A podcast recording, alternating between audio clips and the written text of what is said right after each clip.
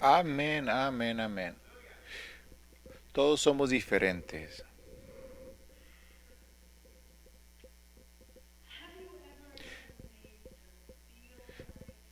¿Alguna vez has sentido ah, algo, no nomás una acción, sino algo en ti que puede decir como un error?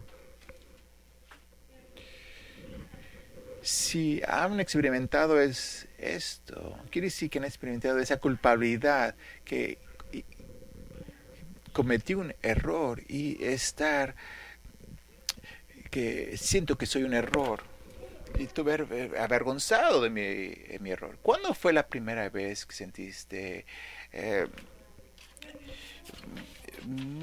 sentías como miedo cuando botaste el, el, vaso de leche antes de tomarte la foto? O cuando rompiste la lámpara de tu la preferida de tu abuela, la que ella tenía de su tía preferida o cuando tú estabas afuera jugando y tú corriste sobre la pelota y tu papá te, yo, te gritó y tu papá dice, ¿qué es lo que estás haciendo? O a lo mejor cuando tu mejor amigo no te podía eh, seguir apoyando porque con la gente que estabas tú no era la adecuada.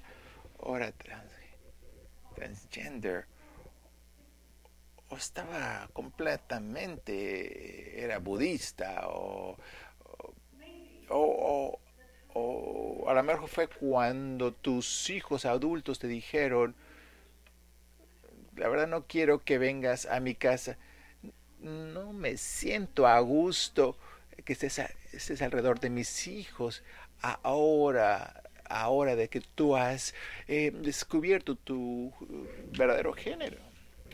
O a lo mejor cuando el pastor te dijo tu dominación.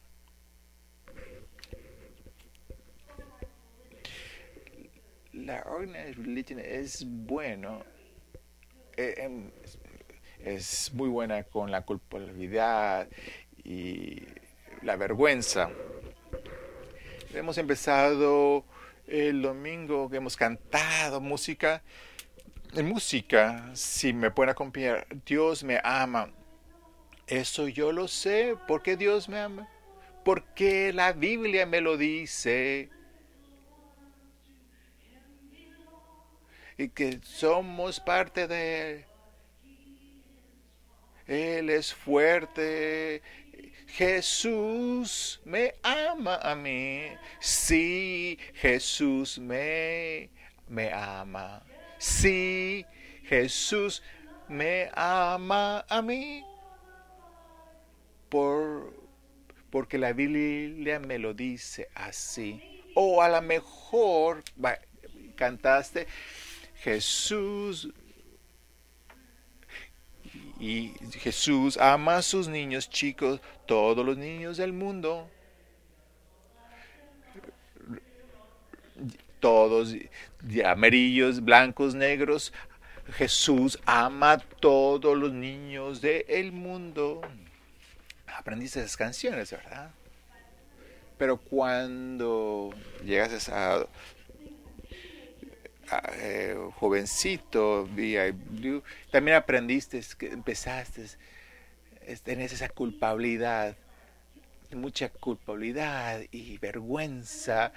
Pero cuando llegaste a un adulto, estabas cantando hay una bomba en Gilead para poder cenar esa aquella gente el alma de la gente que estaba enferma con mucha culpabilidad te enseñaron a tener esa vergüenza. Y cuando se termina, hemos, hemos terminado el Jinsan el domingo. En muchas tiendas le dimos sus bendiciones, le dieron las bendiciones con el centro de polvo, de polvo eres y polvo er, polvo regresarás a ser. de poder ayunar, a rezar y todas esas habilidades como una penitencia para poder tu eh, culpabilidad y tus vergüenzas. Hemos repetido muchas veces que somos pecadores y que no son merecedores de la gracia de nuestro Señor. Hemos hablado de lo que hacemos el día de hoy. Jesús murió en la cruz hace dos y más años. Constantemente organizando, religiones organizadas recuerdan de nuestra culpabilidad y nuestra vergüenzas, como esas noticias grandes, como la lectura de hoy, dudando a Tomás. Tomás es, es poquito más que Judeas en, en el rango de, de, los discípulos. Ellos dudaban la resucitación de Jesucristo y es como la, la religión organizada, la historia, porque a veces puede que puedes eh, hacer que una persona se siente avergonzado. ¿Algo ustedes han dudado de Tomás? Yo lo he hecho. Yo sí. Pero no creía exactamente lo que debería de creer o tenía que hacer lo que tenía, exactamente lo que tenía que hacer cuando yo no tenía suficiente fe. Ser diferente creer en cosas diferentes.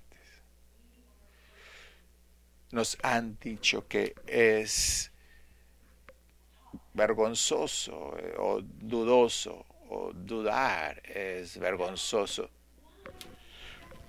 ¿Por qué dudar es, es de tener... Para mí es, es más, lo más cerca a la fe. Yo puedo pensar, a lo mejor te han enseñado o malinterpretado las historias de la Biblia. Yo me pregunto a mí, ¿por qué es que en, señalan a Tomás como un discípulo? Disculpen, no entendí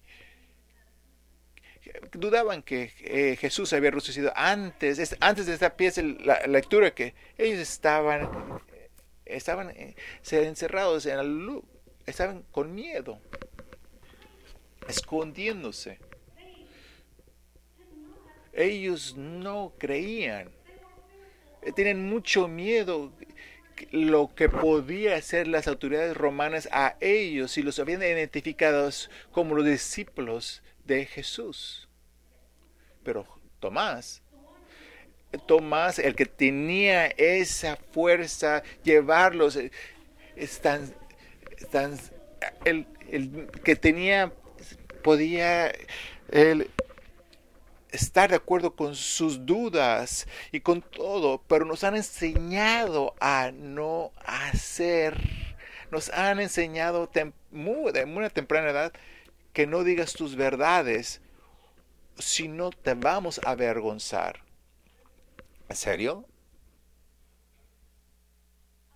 Yo creo que Tomás y muchos de nosotros que somos diferentes, que creemos en cosas diferentes, somos el objetivo de vergüenza porque alguien, todos los demás necesitan a alguien para culpar, pero esto es como la vergüenza trabaja el señor Reverend McClinton dijo, las vidas vergonzosas son las que en las congregaciones son las que empiezan a juzgar en la producción a las personas siendo estando en la misma línea de vergüenza tratamos de hacernos de no sentir esa culpabilidad culpando a alguien más nos estamos culpando y estamos vergonzosos cuando somos diferentes como son diferentes a los demás pero no solamente diferentes, sino mejor.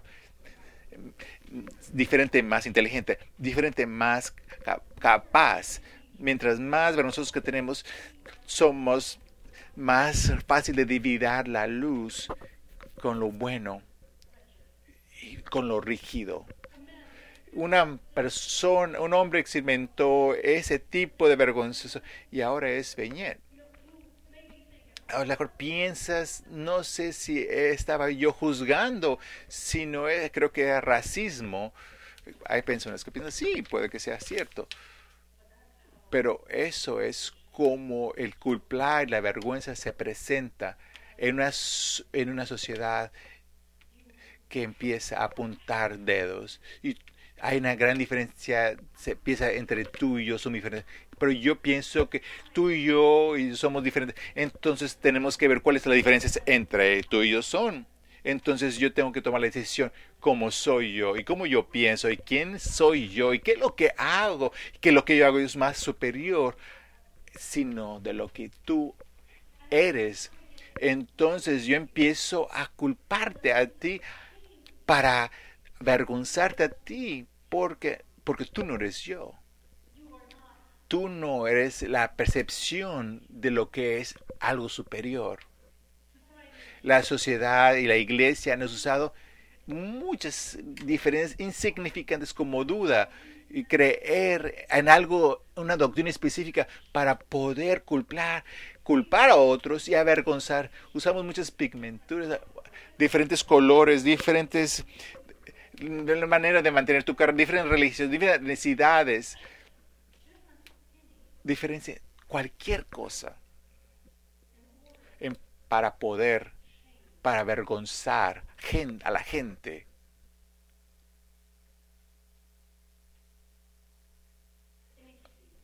Y vemos cosas de diferente modo. Yo me puedo preguntar, que soy muy inteligente, soy, que soy mucho mejor de lo que soy capaz. Mi religión es válida y la tuya no. Cuando yo escuché unas monjas decir una historia de Dialogues Grace, pensé que pensaba que Dios había bendecido a esa señora porque ella estaba dispuesta a dejar a su esposo morir en vez de pedir ayuda. Porque ella tenía una, una, diferencia de percibir las cosas de lo que ella pensaba quién era él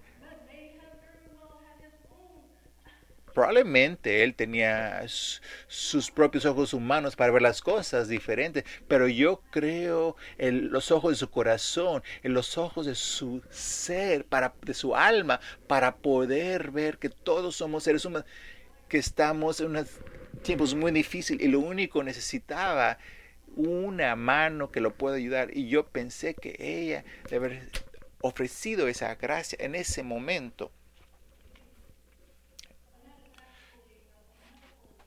es, ese señor es un intérprete médico en muchos de los hospitales, en el centro médico, y por eso es que él estaba ahí. Cuando él pudo ver esa familia, siento que en su alma, que él sentía que él estaba una gracia, en un momento de gracia, gracia, en ese momento cuando uno o más seres se conectan con esa gracia, con ese momento puedas ver mis secretos y yo puedo ver tu ese centro, ese núcleo secreto. Hay una conexión que no tenga vergüenza, una culpabilidad ni miedo, sino gracia, ese momento de no hay percepciones y prejuzgaciones. Cuando Jesús vino a hablar con Tomás, yo pienso que fue un momento de gracia. Él le dijo, escúchame, ve, veme, tócame y cree. No que no había ningún no, nadie se estaban juzgando, no estaban culpando, sino más gracia, ofreciendo la toma exactamente lo que él necesitaba, él necesitaba en ese momento para poder creer.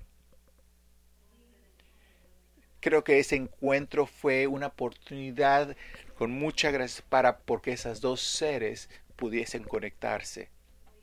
Creo que Jesús ofreció a Tomás la gracia que Jesús dijo a todos que están presentes en este día, creo que escuchen, que me escuchen, cómo, cómo Dios me mandó a mí para enseñarte, cómo te puedes abrir para poder ofrecer esa gracia. Entonces ahora los mando a ustedes que pueden enseñar a otros que amen a Dios, que se amen a sí mismo y que amen a los demás y que se abran sus almas para poder ofrecer esa gracia. Esa es la misión de las iglesias. Nada culpar o avergonzar, o sino a enseñar, avergonzar ni culpar, sino enseñarles a gracia. Y cómo poder ofrecer esa mismo a alguien más. En ese cuarto Jesús ofreció esa oportunidad para empezar de nuevo. Y escúchenme, reciban ese aliento nuevo de Dios, ese Espíritu Santo. Y recibiendo esto vas a recibir paz, gracia, perdón. Y una vez que lo, lo recibas, ve y llévalo. Ofrece paz, perdón y gracia. Gente de resurrección, ustedes, ustedes lo valen. El, ustedes valen el amor de Dios cuando la religión organizada te dice que tú eres tan, que eres un pecador, es están son están hablando cosas muy malas, culpando, como Mark Clare dijo, lo que se dice, what, which we were doing, lo que estamos haciendo, estamos haciendo, pavimentando nuestro camino al caminar. Jesús nos está enseñando nuestras cicatrices esas noches para que podamos nosotros darnos cuenta que no tenemos que escondernos de nadie. No, no para ser parte de algo, tener gracia y no tener culpabilidad y no tener vergüenza. Una comunidad, porque una comunidad, todos valen en una comunidad, todos son bienvenidos, todos son amados, no hay excepción, no hay vergüenza.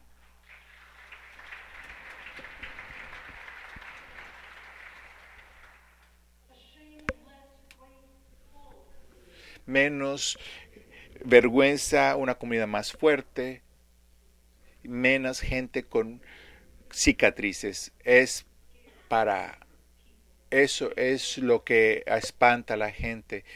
Es para gente que duda es para gente no comprenden todavía en qué creer o a lo mejor no están ni seguros cómo encontrarlo o darse cuenta. Como un ministerio de orden de una religión organizada, ahora yo pido que se perdonen y perdonen a los demás.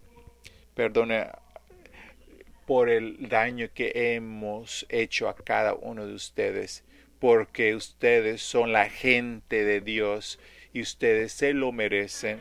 Yo pido tu perdón para no tener que explicarte a ustedes. En el dominio de Dios lo que tú vales, el poder que tienes y perdón que no poder compartirles todo lo que se ha repetido a regresar el, deseo de Dios de tener una relación contigo. Y yo te pido el perdón para no enfatizar que Jesús vino a reconciliarse tu relación con Dios. Yo pido perdón por no decirte que no tienes que ser Cristo perfecto en todas las maneras para estar dentro del amor de Dios, porque lo único que pide Dios lo que que seas auténtico, tú auténtico, lo que tú puedas pero tiene que ser auténtico. Entonces, por las próximas cuatro semanas, en la ceremonia, en los servicios, en los miércoles por la noche y en Facebook, nosotros vamos a estar explorando nuestras vergüenzas y descubriendo maneras nuevas en que podemos sanar. Y vamos a ver en esos lugares de culpabilidad y vergüenza y poder abrirlas a la gracia. Y vamos a poder vivir, poder vivir con menos vergüenza y más gracia y más lleno de gracia. Te lo dije ser bendecidos el miércoles de ceniza, una nueva bendición que quiero darles y dejarlos el día de hoy. Se llama eh, la bendición del polvo de la señora Jennings, que dice así. Todos esos días que sentiste cuenta, te, diste, te sentías como